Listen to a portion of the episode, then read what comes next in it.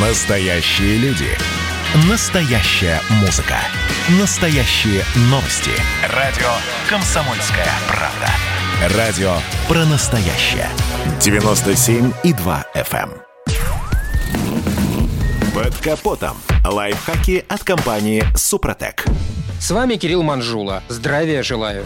Споров на нашу сегодняшнюю тему с каждым годом все меньше и меньше. Несущий кузов уже давно стал основным в современном автопроме. Однако это не значит, что у этой конструкции нет минусов и рамные автомобили полностью исчезнут. Очень важно, для какой цели приобретается автомобиль. Если нужна повышенная грузоподъемность, то рама будет кстати, да и клиренс в зависимости от степени загрузки существенно меняться не будет. Вы большой поклонник жесткого бездорожья и путешествия по непроходимым дебрям доставляют вам несказанное удовольствие, возможно, рамная конструкция вам и в этом поможет. Но это уже не столь очевидно. Здесь главным преимуществом рамника станет возможность обеспечить большие, нежели у несущих аналогов, ходы подвески. Кроме того, рама экранирует шумы и вибрации от дороги. В то же время рамный внедорожник будет обладать большей массой, а значит и динамические показатели и экономичность у такого автомобиля будут выше, как и управляемость. Реакции на работу рулем более легкого автомобиля станут четче, и центробежные силы и инерционные массы в этом случае сократятся. Если же говорить о динамическом комфорте, то и тут будет лидировать автомобиль с несущим кузовом.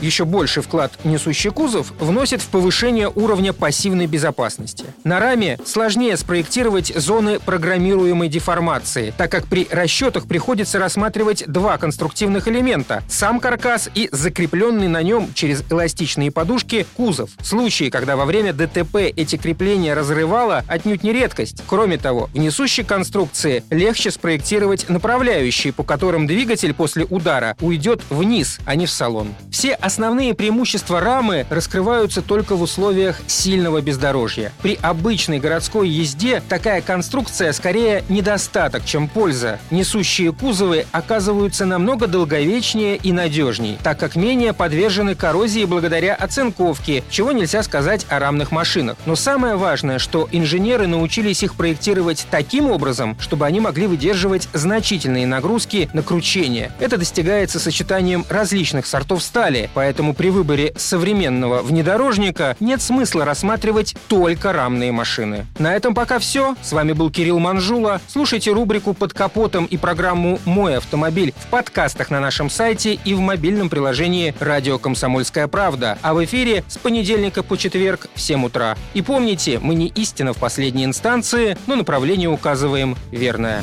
Спонсор программы ООО «НПТК Супротек». Под капотом. Лайфхаки от компании «Супротек».